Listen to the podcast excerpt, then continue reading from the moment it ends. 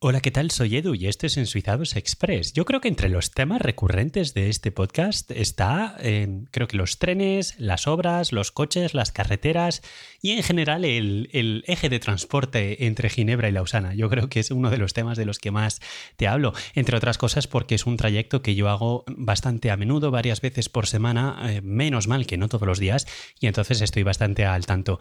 Ya hemos hablado de debates sobre la ampliación de la estación de Lausana, hemos hablado sobre el debate sobre la ampliación de la estación de Ginebra, donde quieren hacer ahora vías subterráneas, igual que hicieron hacer, hace unos años en Zurich.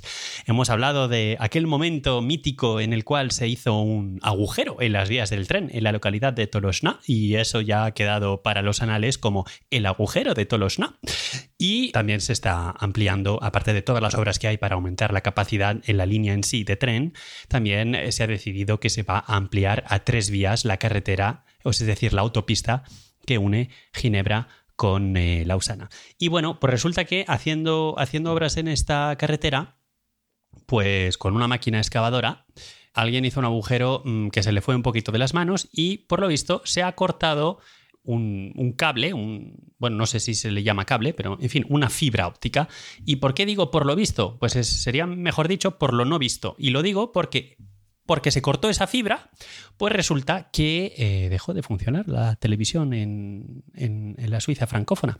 Eh, como ya he explicado, otra de las cosas que digo a repetición en este podcast, tenemos dos canales nacionales, eh, es decir, nacionales pero por región, es decir, tenemos dos canales nacionales en francés que se producen desde los estudios de, Ginebra principalmente, pero también hay un estudio en Lausana, en fin, la radiotelevisión suiza está un poco dividida sobre todo entre Ginebra y Lausana, de la, en la parte francófona. Y bueno, pues se cortó esta fibra y al final se cayó absolutamente toda la señal. Así que en, las pantallas de la gente que estaba viendo la televisión, lo que salían eran unas imágenes de unos paisajes suizos muy bonitos con una, con una inscripción por debajo que decía nos disculpamos por esta interrupción de programación que es completamente ajena a nuestra voluntad.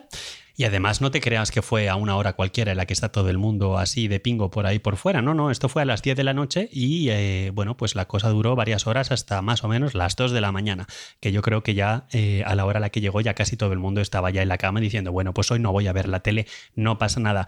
Como también he dicho en muchas otras ocasiones, de todas formas, aquí se ve mucho la televisión, eh, la televisión francesa, así que las otras, los otros canales que la gente tiene la costumbre de ver sí que estaban funcionando y por supuesto las otras teles nacionales, la alemana, y la italiana, pues sí que estaban, sí que estaban también disponibles. Ha sido algo realmente muy localizado. Y ya está, esta cosa tan corta y tan sencilla es lo que te quería contar, pero me parece que ilustra de forma clara que, bueno, que el suizo no es un superhumano, el suizo es humano, eh, que las chapuzas también se hacen aquí y que, bueno, pues la calidad suiza, pues sí, es, un concepto que existe y, en el que yo creo, pero la calidad suiza no es completamente universal y no es algo que sea completamente infalible. También se hacen agujeros, también se corta una fibra y también se eh, ve que no hay ningún tipo de redundancia en esta señal que une estos dos centros de emisión de, o de producción, mejor dicho, de Ginebra y de Lausana. En fin, pues te lo dejo aquí. Yo te agradezco mucho que me hayas escuchado y simplemente te puedo incitar a que te quedes suscrito a este podcast porque así te podré comentar una pequeña pildorita de información o de curiosidad o algo que me haya sucedido muy pronto. Te prometo que será muy pronto. Un saludo. Hasta pronto. ¿Cuántas veces habré dicho pronto?